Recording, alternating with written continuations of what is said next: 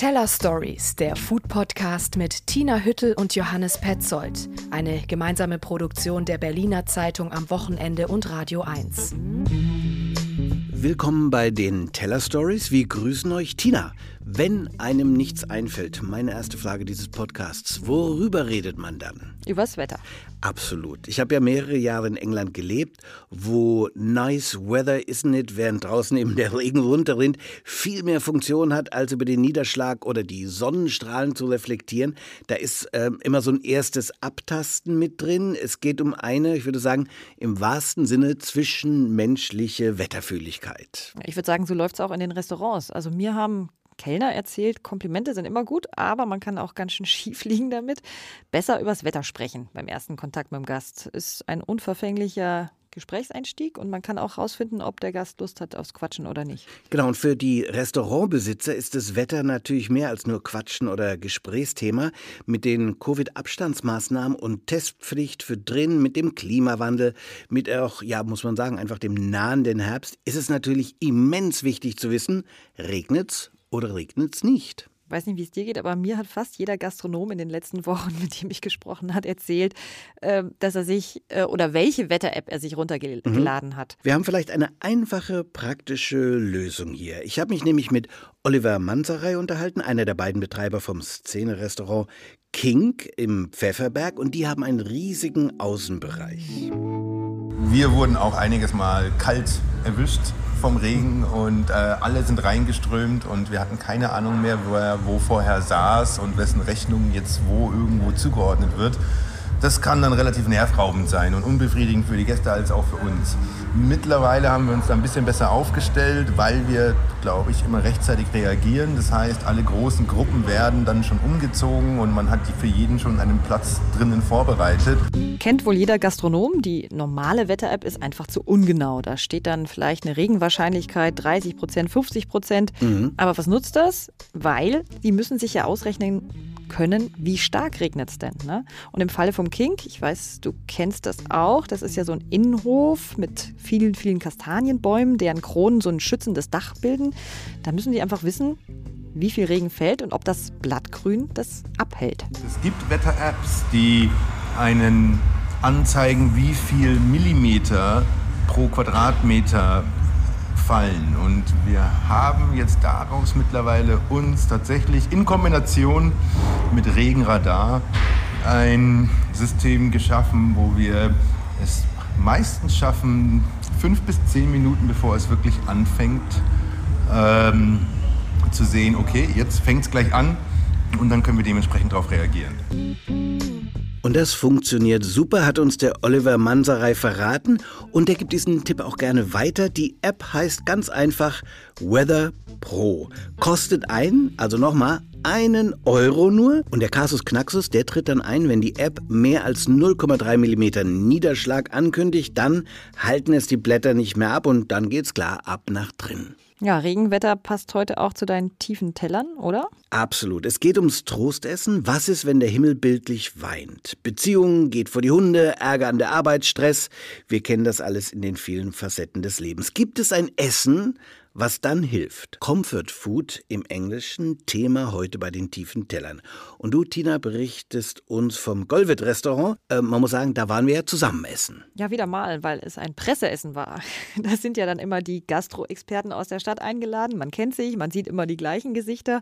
Und auf so einem Presseessen haben wir uns ja auch kennengelernt, nicht? Das wollte übrigens kürzlich jemand wissen, der unseren Podcast gehört hat, wie wir beide eigentlich zusammengefunden haben. Ja, dann erzähl das mal hier in äh, Kürze, warum nicht oder in Länge. Ich musste auch erst wieder nachdenken, aber das war der Abend bei dem Koch Thilo Roth. Der kocht jetzt im The Grand, muss man dazu sagen. Mhm. Damals hatte er aber ein eigenes Restaurant und da hat er sozusagen ein Presseessen veranstaltet, um das vorzuführen. Mhm. Es war der Abend bevor ich nach Dänemark zum Heiraten fuhr.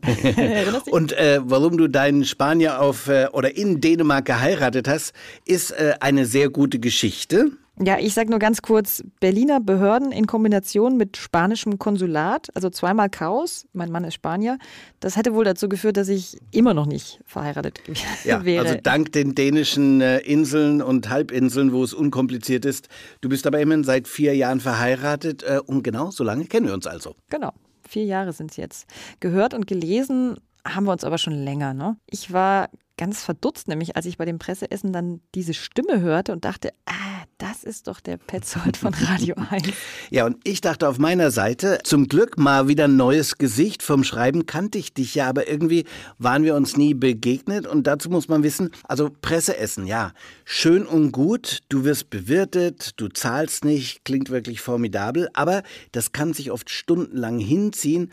Und wenn du dann zehn Gänge neben Kollegen sitzt äh, oder einem Kollegen, der dröge ist, wir wollen keinen Namen nennen. Ja, ich äh, weiß, was du meinst. Ich versuche dem auch oft zu entgehen, diesem Presseessen. Wenn man ehrlich ist, einen objektiven Einblick in das Restaurant bekommt man ja auch nicht unbedingt an so einem Abend. Ne? Das kriegst du nur, wenn du anonym testen gehst. Das machst du ja normalerweise, muss man sagen, wenn du für die Berliner Zeitung am Wochenende testen gehst. Was interessant ist, was passiert eigentlich, wenn du da hingehst, anonym und äh, jemand erkennt dich? Ja, ich sag immer, dann können die auch nicht nochmal ihre Karte neu schreiben. Die können nicht neu einkaufen, die können das Küchenpersonal nicht neu trainieren. Das heißt, ich kriege so ein bisschen besseren Service häufig, das merkt man dann, aber das kann ich ja dann auch wieder abziehen. Mhm. Also das finde ich nicht so schlimm. Zurück zu dem, was ich noch sagen wollte. Presseessen ähm, manchmal schreibe ich dann doch über so einen Abend, wie hier im Fall des Golwit, aber dann mache ich das auch ganz klar und deutlich im Text, dass es auf Einladung war.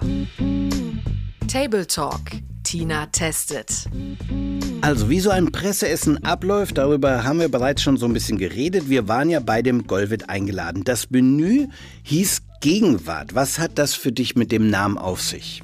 Interessant, dass dich der Name auch beschäftigt hat. Ich habe mich nämlich ähm, auch gefragt, was uns der junge Küchenchef im Golwit damit sagen will. Ja, dass er State of the Art macht, würde ich sagen. Also absolut zeitgemäß ist mit diesem Menü. Jonas Zörner ist ja gerade mal 27 Jahre alt, hat schon einen Michelin-Stern. Ne? Und der ist in den Fußstapfen von Björn Swanson getreten, der das Golwit überraschend verlassen hat. Also ziemliche Laufbahn, ziemliche Karriere im äh, Schnelldurchlauf, die er da hingelegt hat. Da kann man schon mal behaupten, dass das eigene Menü die Gegenwart darstellt, oder? Ja, ich würde eher sagen, nach dem Essen, weiß nicht, wie es dir ging, es ist wieder Gegenwart. Also es ist wieder zeitgemäß. Und zwar jetzt. Denn vor Corona, also vor der Pandemie, hätte ich jetzt behauptet, wäre so ein hochkomplexes, war ja ein sehr filigranes und auch sehr veredeltes Menü, mhm. sag ich mal, so ein Fine Dining Menü, wäre gar nicht so gut angekommen. Zumindest bei mir persönlich. Warum? Ich kann, es ist wirklich, weil es jetzt so her ist, ist schwierig, das Gefühl wieder heraufzubeschwören, aber so kurz vor der Pandemie, da war ich echt so satt irgendwie. Ich hatte so, es war nicht Überdruss, aber es war so eine Lust an der Einfachheit, mhm. so auf einem Teller. Ne? Also ich wollte auch nicht zehn Gänge essen, ich wollte maximal drei vielleicht auf jedem Teller maximal drei Komponenten, am besten mit Produkten, die man so auf den ersten Blick erkennen kann. Kann ich nachvollziehen, genau zu dieser Zeit eben, dass man da wieder Lust hat auf das einfache, schlichte. Also statt dem geeisten Gel oder Schäumchen aus Radieschen, äh, die dann doch lieber pur, oder? Ja, und statt Austern und Beluga Kaviar bitte einfach ein gutes Sauerteigbrot mit ein bisschen aufgeschlagener Salzbutter. Mhm. Das schmeckt doch auch wunderbar. Essen unterliegt halt auch Moden. Es spiegelt als Teil unserer Kultur auch immer unsere Weltsicht und Werte zu einem bestimmten Zeitpunkt wieder, würde mhm. ich behaupten. Und wenn man da mal ganz weit zurückgeht, mag man sich an den Party-Igel erinnern. Kennst du den noch? Ich ja. Ja, also obwohl das ist wirklich so 70er, äh, wenn nicht sogar 60er Jahre, der Partyigel, gekochtes, geschältes Ei, in dem wie bei Igelstacheln so äh, Salzstangen reingesteckt wurden. Ich glaube, es war eine Tomate, aufgeschnitten und aber mit so einer Mayo, mit so einer Ei-Mayonnaise gefüllt. Erinnerung verschwimmt einiges, aber wie auch immer, der Partyigel stand modisch für die patente Hausfrau, die optimistisch dem Segen der Convenience Industry entgegensah. Heute wecken wir ein, erden uns wieder mit Wurzeln wie Topim Nambur, um der Welt wenigstens beim Essen analog entgegenzutreten. Und es zeigt, wie sich die Zeiten geändert haben. Ne? Ja, und also selbst bei diesen scheinbar kleinen Trends geht es deswegen auch immer ums große Ganze. Mhm. Und äh, bei Gegenwart, diesem Menü, habe ich mir eben nun gedacht, dann ist vielleicht die Botschaft Übersättigung und Bescheidenheit, das war gestern. Wir haben jetzt äh, lang genug im Lockdown verzichtet und, und auf drei Komponenten runtergerechnete Liefermenüs irgendwie aufgewärmt. Nun wollen wir wieder aufwendiger essen. Wir wollen also all das, was man eben nicht selber macht und auch gern mal wieder ein paar Luxusprodukte genießen. Ja, und davon hat es ja in dem Menü einiges gegeben. Ich erinnere mich zum Beispiel an die ähm, erste Vorspeise, da gab es ja auch gleich mehrere. Wagyu-Zunge, also Zunge von diesem Rind aus Japan, das angeblich massiert äh, und gestreichelt wird. Fien de Claire, Austern und Radieschen, also da war einiges dabei. Ja, ein Wahnsinnsauftakt. Also ich möchte die Arbeitsschritte für diesen ja, japanisch filigranen Gang, so kann man ihn schon bezeichnen, gar nicht zählen. Also es müssen unzählige gewesen sein. Ich habe Jonas Zörner da auch noch gefragt. Also er hatte gesagt, die Zunge war erstmal drei Tage gepökelt und anschließend langsam gegart. Dann war da so ein Fond aus diesem Zungenfleisch zu einem Dashi äh, verkocht, so ein leichter Sud, der dann auch noch mit irgendwie Bonito Fischflocken aufgegossen wurde und mit Dillöl aufgeschlagen. Dann war diese Zunge wie so ein Carpaccio hauchdünn aufgeschnitten und mit Radieschen angerichtet, die natürlich auch zuvor mariniert waren. Und dann gab es da drunter eine gegrillte Auster auf einer Austerncreme und obendrauf irgendwie noch Senfmarmelade, Salikorn, Dill, Senfkohl und Blüten als Schmuck. Also ja, und du mit deiner spanischen Expertise hast mir da mal beigebracht, Mar y Montaña, sagen die Spanier dazu. Also das Beste vom Meer und den Bergen. Ja, und das wurde ja hier wirklich meisterhaft auf den Porzellanteller zusammengebracht. Ja, diese Zusammenführung von Mittelmeeraromen und äh, Regionen gab es, fand ich, in anderen Gängen auch. Also krass fand ich zum Beispiel auch noch den Gang mit Imperial Kaviar. Also der zusammen mit einem, ach Gott, ich weiß immer nicht, wie man die ausspricht, Kumquats sind das, mhm, ne? Kumquats. Kumquats, also mit so einem Kumquats-Gel auf einem sämigen Kartoffelrisotto mit Merguez. Das ist diese spanische scharfe Wurst. Ähm, ich also würde sagen eine, arabisch, aber du darfst spanische okay. sagen. Merguez, die zu so einem Cremchen verarbeitet war. Und all das, also diese Kaviar war da oben drauf angerichtet. Das sah nicht nur fantastisch aus, das hat mich auch wirklich beeindruckt, weil das waren so, wenn du dir vorstellst, richtig starke Aromen. Kumquat, hat einen sehr eigenen Geschmack. Merguez, mhm. diese spanische, arabische Paprikawurst. Äh, das hätte auch furchtbar schief gehen können mit diesem Kaviar zusammen. Ne? Das hätte alles zerstören ja. können. Aber der Zörner hat es geschafft, diese starken Aromen nicht gegeneinander auszuspielen, sondern tatsächlich in Harmonie zu vereinen. Also war schon gekonnt. Und soweit ich mich erinnere, es sah wunderschön aus, dieser Taler aus schwarzem Kaviar mit orangenem Gel und rosafarbener Creme umflossen. Also ich hatte auch noch so pinke, essbare Blüten obendrauf. Ich auch. Das war Flox, habe ich nachrecherchiert. Jonas Zörner hat sich auf der Terrasse des Golvit nun auch noch einen Kräutergarten angelegt. Ne? Den konnten wir auch anschauen. Da wachsen dann allerhand Wildkräuter und Blüten.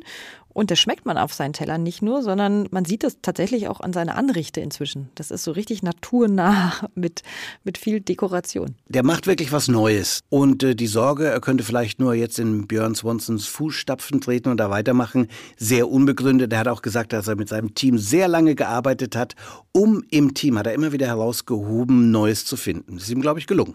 Ja, würde ich auch so sehen. Also den einzigen Klassiker, den er von Björn Swanson übernommen hat und den die Golwitz-Stammgäste wohl nicht verkraften würden, wenn er weg ist, mhm. ist diese Karamellbutter mit Schnittlauch. Ansonsten setzt er eigene Impulse, ist sehr detailversessen, und äh, würde sagen, geht mit den Trends dieser Zeit. Erinnerst du dich an das Dessert? Oder es gab ja mehrere, aber an einen? Es gab mehrere, aber Desserts, da bin ich meistens schon nicht mehr so aufmerksam. Aber ich habe es nochmal nachgelesen. Es war ein Mousse aus fermentierten Erdbeeren mit Buttermilch, Kirscheis und Bohnen. Ja, krass. Bohnen im Dessert. Ne? Ich ähm, glaube, die gab es einmal als ein Erdbeerbohnen-Ragout. Dann waren die im Biskuitboden verbacken. Der war nämlich aus Bohnenmehl gemacht und als Bohnencreme. Die waren in so einem Canolo, so einem italienischen Gebäck. Da war die reingefüllt. Mhm. Dazu muss man wissen, Bohnen sind in den USA derzeit ein absolutes Trendessen, habe ich mir sagen lassen. Weil nämlich die Amerikaner nach Trump wieder an das Gute anknüpfen wollten. Also an das, was ihre Vorfahren, seien sie aus Süden, also Mexiko, mhm. aus Europa eingewandert, damit in ihre Heimat rüber gerettet haben. Die hatten nämlich da auch wirklich dann zum Teil die Bohnen, ähm, die man in die Erde gesteckt hat und die da gesprossen sind. Also dicke weiße Bohnen, die klingen ja irgendwie so grob und ähm, im Golvet waren die jetzt so kunstvoll irgendwie und so ganz luftig locker eben als Bis Biskuit verbacken. Und für mich ähm, hat das irgendwie gezeigt, dass man dieses ursprüngliche, dieses Anknüpfen an die Vorfahren mit einer Veredelung zugleich verknüpfen kann. Okay, du hast da jede Menge Botschaft herausgenommen, aber die Frage ist, welche Botschaft hast du aus diesem Gegenwartsmenü für dich mitgenommen? Ja, mehrere. Also einmal, dass sich das Einfache mit dem Luxuriösen durchaus verknüpfen lässt, dass es das Kunstvolle, das Veredelte mit der Natur zusammengeht, dass Zörner wahrscheinlich sogar zukunftsweisend ist mit seinem Gegenwartsmenü. Nämlich, wenn wir nach Amerika gucken, wissen wir ja meistens, oh, dieser Trend kommt auch bald zu uns. Also er hat ihn vorweggenommen mit den Bohnen. Und ähm, dann würde ich auch noch sagen, ich habe auch irgendwie mitgenommen, dass ich mich verändert habe oder vielleicht der Geschmack sich jetzt durch Corona auch wieder verändert hat. Also diese ambitionierte Detailversessenheit, kann man ja schon sagen, die hätte mich vermutlich davor angestrengt. Jetzt fand ich es ziemlich genial. Food for Thought. Zum Schluss weiterdenken. So, und jetzt bei den Teller Stories vom Gegenwart-Sternemenü zum zukunftsweisenden Kantinenessen. Diesmal gibt es also von uns hier an dieser Stelle ein Food for Thought. Das ist unsere besondere Rubrik, in der wir Menschen, Initiativen oder auch mal nur ein gutes Essen vorstellen, um die Welt zu retten oder zumindest ein bisschen besser zu machen. Ja, und die Beschreibung, die trifft ziemlich genau auf das Berliner Projekt Kantine Zukunft zu. Das hat schon viele Preise gewonnen, etwa den Food Mover Award vor drei Jahren, der vom Magazin Beat und der Berlin Food Week verliehen wurde. Und lustig, nun wurden gerade sowohl die Berlin Food Week als auch die Kantine Zukunft ausgezeichnet mit dem Preis als gastronomische Innovatoren 2021. Also, worum geht's hier genau, Tina? Dieser Preis wird ja von der Berliner Meisterkoch-Jury vergeben. Da hast du mitgewählt und deswegen kannst du uns das Projekt vorstellen. Kurz gesagt, die Köpfe hinter der Kantine Zukunft haben sich zur Aufgabe gemacht, die ja, Qualität des Kantinenessens zu verbessern. Man macht sich ja gar keinen Begriff, wie viele Menschen hier jeden Tag unter verkochtem Gemüse, durchweichter Panade und ähm, was es noch? Ja, die wöchentlich obligatorische Currywurst, oder? Die war ja gerade Thema überall. Wie die darunter leiden, auf jeden Fall, ja. Aber tausende Berliner und Berlinerinnen, die sind auf äh, Kantinen angewiesen, keine Frage. Genaue Zahlen gibt es da leider nicht. Aber es geht von der Mensa bis zum Seniorenheim, von Betriebskantinen, Kitas und Krankenhäusern. Und dort soll das Essen jetzt gesünder, besser und nachhaltiger werden. So wünscht sich zumindest die Berliner Politik und äh, Patrick Wotny und Philipp Stierand sowie Dina Hoffmann, so heißen die drei Macher hinter der Kantine Zukunft, sind jetzt damit beauftragt, eben in Workshops und auch im laufenden Betrieb irgendwie in den Kantinen zu gehen und dort eben Kantinenpersonal zu schulen, zu motivieren. Koch und Trainer für Kantinenköche ist dabei Patrick Wodny. Er hat dafür sogar seinen Job in der Spitzengastronomie sausen lassen. Der war nämlich mal im Nobelhart und schmutzig, aber statt für ein paar Dutzend wollte lieber für die Masse kochen. Und es hat ihn ja auch schockiert, was man in Kantinen so erlebt zum Beispiel im Krankenhaus. Ich aber als Besuchender in Berliner Krankenhäusern immer die Erfahrung gemacht mit dem, okay, was ist unter dieser Glosche? Und ich meine, es ist eigentlich tragisch, dass man da so mit Essen spielt, aber die Glosche geht runter, man seziert das so ein bisschen und macht die wieder drauf. Ähnlich wie im, im Flugzeug oder so, Essen wird ja in dem Fall dann eher als optional wahrgenommen und nicht als irgendwas, oh, da freue ich mich drauf, was dann zur Folge hat, dass es unter Umständen entsorgt wird und nicht wie Essen behandelt wird, was eine ziemlich tragische Entwicklung ist.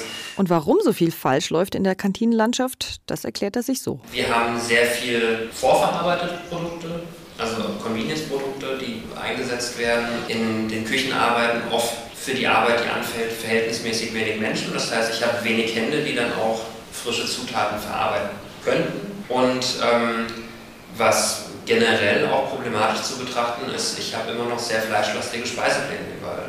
Also wir, das ist überhaupt nicht in unserem Interesse, irgendein Dogma vorne anzustellen oder irgendwen davon abzubringen, Fleisch zu essen.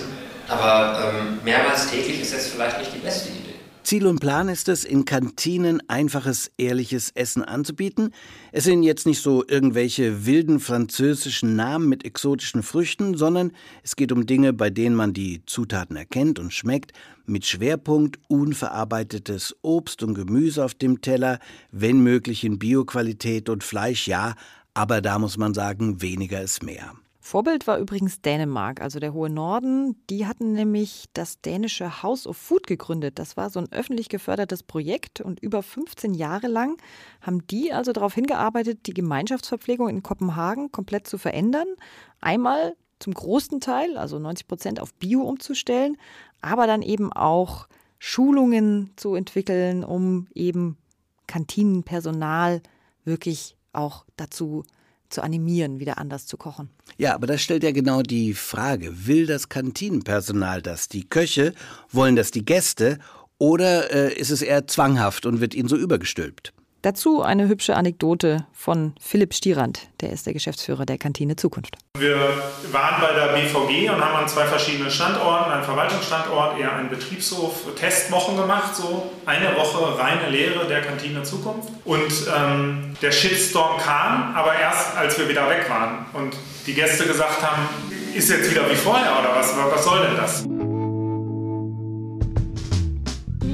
So wird Berlins Gemeinschaftsgastronomie revolutioniert und Revolution ist auch, was Billy Wagner gerade plant. Hast du schon gehört? Was denn? Der will nämlich alles teurer machen. Ab dem 1. September kostet das Menü bei ihm im Nobelhart und Schmutzig, das ist ja sein Restaurant, mhm. 15 Euro mehr. Das habe ich in der Tat gelesen. Also äh, das Menü hat ja schon seinen Preis. Du hast es genannt, den sich nur wenige leisten wollen oder können. Jetzt will der nochmal einen draufsetzen. Begründung von ihm, Billy Wagner, der ja gerne provoziert. Er wolle nicht diskriminieren. Die Gastronomie soll nämlich heterogener und offener werden. Und zwar für die Praktikanten. Ja, die haben bei ihm nämlich bisher unbezahlt ihr Praktikum abgeleistet. Und das will er nun ändern und von den 15 Euro mehr pro Gast ihnen den Mindestlohn zahlen. Und davon verspricht er sich, wie er schreibt, Menschen mit Einwanderungshintergrund aus sozial schwächeren Verhältnissen oder schlichtweg ohne unterstützende Eltern, die sollen die Erfahrung ermöglicht bekommen, im Nobelhart und schmutzig zu arbeiten. Ob das aufgeht, äh, steht auf einem anderen Blatt. Es passt auf jeden Fall zu Billy Wagner. Der begreift sich ja schon als politischer Gastronom, würde ich mal so sagen. Ne? Ich ähm, erinnere mich an ein Zitat von ihm. Er sagt mhm. immer, mit dem Einkaufszettel macht man Politik. Genau. Mhm. Und alle sollen bei ihm und von den Lieferanten bis hin dann eben zu seinem Servicepersonal fair bezahlt werden. Das ist sein Motto. Genau. Und so kommt es wohl, dass die Kartoffelsuppe bei ihm, Achtung, 17 Euro kostet. Bei ihm im Online-Shop. Wir haben das letzte Woche schon mal erwähnt. Das Nobelhart und Schmutzig macht nun auch einen Online-Shop namens hausgemachtes.berlin. Und Billy Wagner macht also Amazon-Konkurrenz brutal lokal, könnte man sagen. Nach seinem Motto, klar. Ich habe ihn übrigens fürs Coffee Break Interview ja getroffen und er ist so ein richtiger Verkäufer-Dude geworden. Er macht es gut. Er hat mir auch erzählt, mittlerweile zieht seine Frau ihn schon zu Hause auf, weil er alles anpreist, was er so auf den Tisch stellt, wie so ein Marktschreier. Coffee Break. Köche und Köchinnen antworten. Was haben Sie diesen Monat schon gemacht, um die Welt zu retten? Unsere Küche im Nobelhart und Schmutzig heißt Brutal Lokal. Wir kaufen Lebensmittel bei Produzentinnen im Umland von Berlin ein, verarbeiten die bei uns und wir kaufen die so ein, dass wir einen positiven Fußabdruck hinterlassen. Was ist Ihr Lieblingsrestaurant? Meine Frau und ich, wir gehen gerne in die Osteria äh, Sippi oder in die Osteria Zentrale oder so. Wenn wir aber dann mal aufwendiger oder so essen gehen und es auch ein bisschen teurer wird oder ein bisschen aufwendiger ist, dann gibt es eine ganze Menge Lieblingsorte, wo man wirklich gute Abende, schöne Abende verbinden kann. Das kann im Grill Royal sein, äh, weil es dort eine großartige Weinkarte gibt und weil es dort ein Essen gibt, was irgendwie total erwartbar und gelernt ist.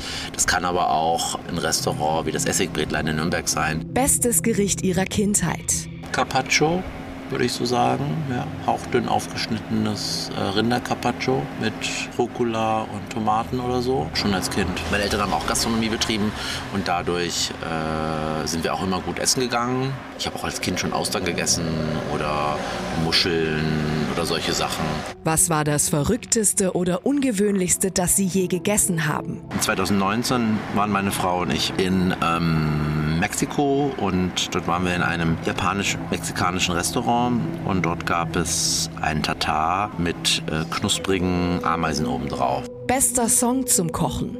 Acid Eiffel, Laurent Garnier 1994, so Techno, 90er Jahre Rave, würde ich sagen, aber ein bisschen langsamer gespielt vielleicht, nicht ganz so schnell und dann hat das auch einen gewissen Drive und dann und dann und dann passt das auch, weil man äh, dann so ein bisschen Drive dadurch kriegt und so ein bisschen, ich will nicht sagen schneller arbeitet, aber einfach ein bisschen zackiger unterwegs ist. Ist Essen wirklich der Sex des Alters?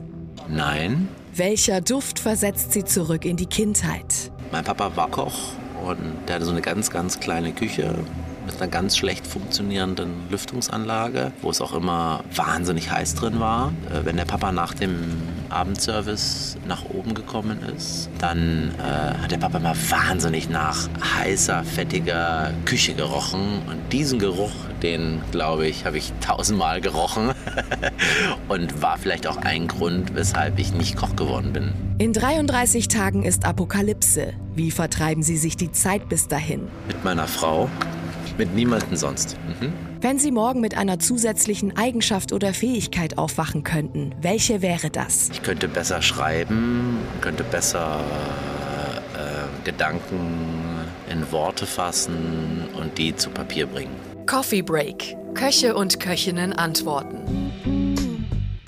So, Kartoffelsuppe für 17 Euro von Billy Wagner haben wir jetzt nicht.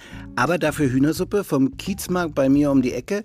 Ist aus dem Glas, aber die Chefin sagt, drei Generationen arbeiten da. Wenn ein Enkel, wenn ein Kind krank wird, dann diese Hühnersuppe weckt einen Toten auf hat meine Mutter immer gesagt, wenn er noch nicht ganz gestorben ist, hat sie dann angefügt. Essen, das einen in dem Sinne wieder zum Leben erweckt, das ist mein Thema heute bei den tiefen Tellern. Es geht um Trostessen. Warum greifen wir zum Essen, wenn wir traurig sind und was eignet sich da besonders zum Trösten? Tiefe Teller. Johannes geht den Dingen auf den Grund. Harte Zeiten, in denen wir leben. Jetzt naht auch noch der Herbst nach einem gefühlt viel zu kurzen Sommer. Wir haben etwas Wärme verdient, etwas Trost im dunklen, verregneten Tal, etwas Licht am Horizont. Manche holen sich da Trost in der Musik, von Bossa bis Ballade, andere beim Essen. Warum das eine gegen das andere ausschließen? Bei Shakespeare geht Musik und Essen wunderbar zusammen. Wenn Musik der Liebe Nahrung ist, spielt weiter, fordert Herzog Orsino in Was ihr wollt. Bei der kanadischen Jazzsängerin Barbara Lika passt auch ebenso eins zum anderen. Hey, I had a bad day and I wondered how it tastes, so I ate and then I served myself a second plate. Hey, I had a bad week and I wonder if it's sweet, so I'll eat, cause I deserve to give myself a treat hey, ich hatte einen schlechten Tag, also habe ich mir mal gutes Essen gegönnt, singt Barbara Lika. Traurigkeit schmeckt wie Pommes, Ärger wie Wein. Essen ist nicht nur profane Sättigung, Essen ist so viel mehr. Es dient uns als Belohnung, es ist Genuss, Zeitvertreib, Seelentröster, Stress oder Flusskiller. Trostessen kann man getrost auch Soulfood nennen.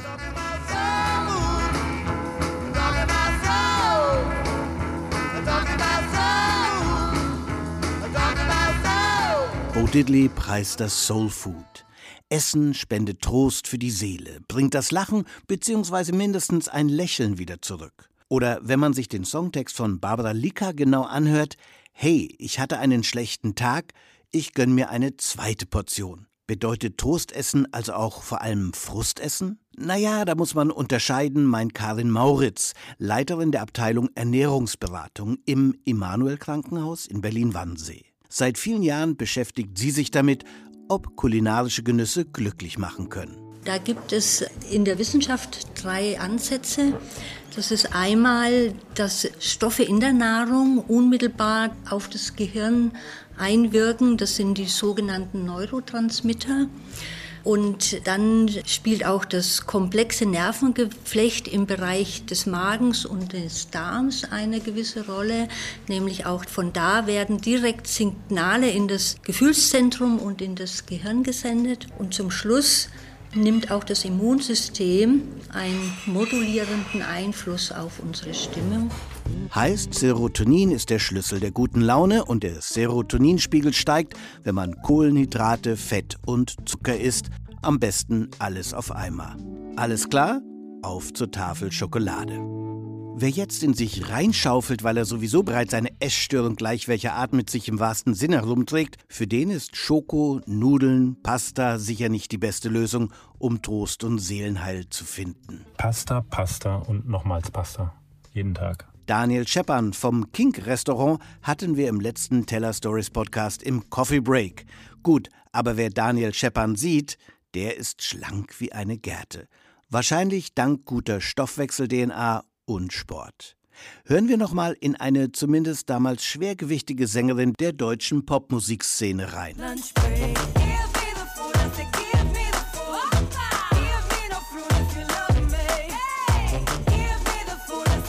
Miss Platinum mit dem Bekenntnis zum Essen koste es, was es wolle. Miss Platinum hat inzwischen selbst viele Kilo verloren. Außerdem war ihr Aufruf nicht so ganz ernst gemeint im Sinne, stopft euch alle voll, sondern ein Aufruf, das Leben zu feiern und zu genießen. Dazu muss man sich nicht unbedingt vollstopfen. Gute Gespräche, Musik sind ebenso gut für den Serotoninspiegel. Also hören wir noch einmal Musik von Megalo, Berliner Rapper mit westafrikanischen Roots. Germany am Jammern, aber Grammar, ich vermisse die Cassava, die vom Granner. Mamas Küche, Mamas Küche, fühl dich wie zu Hause, Mamas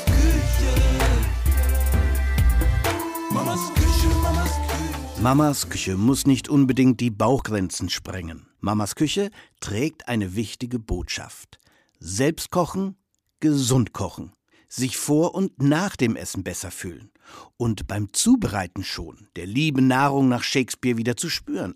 Diese Stimme der vernünftigen Ernährung und der gleichzeitigen Hingabe zum Soul Food kennen wir alle. Von einer gebürtigen Österreicherin lassen wir uns gerne auf den richtigen Essweg führen. Ein Gericht, das ich besonders im Winter und im Herbst gern koche und das mich wirklich auch seelisch nährt, und das ist Hühnernudelsuppe.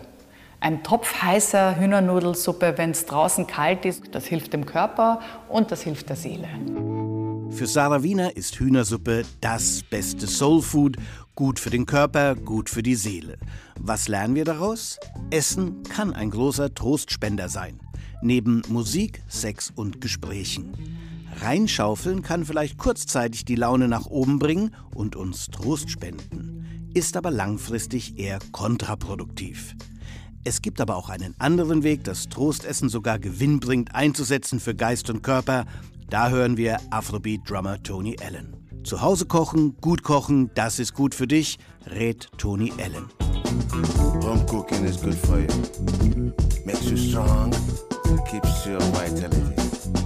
Like my wife says. Teller Stories. Gutes Essen beginnt im Kopf. So, jetzt können wir schon mal hier löffeln. Hühnersuppe aus dem Kiezmarkt, nicht äh, handgemacht, aber handgewerbt. Schön langsam angewärmt. Bitte hier. Vielen Dank, lieber hm? Johannes.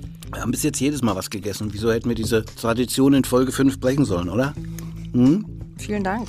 Trostessen schön und gut. Du willst uns ja noch ein Solidaritätsessen vorstellen.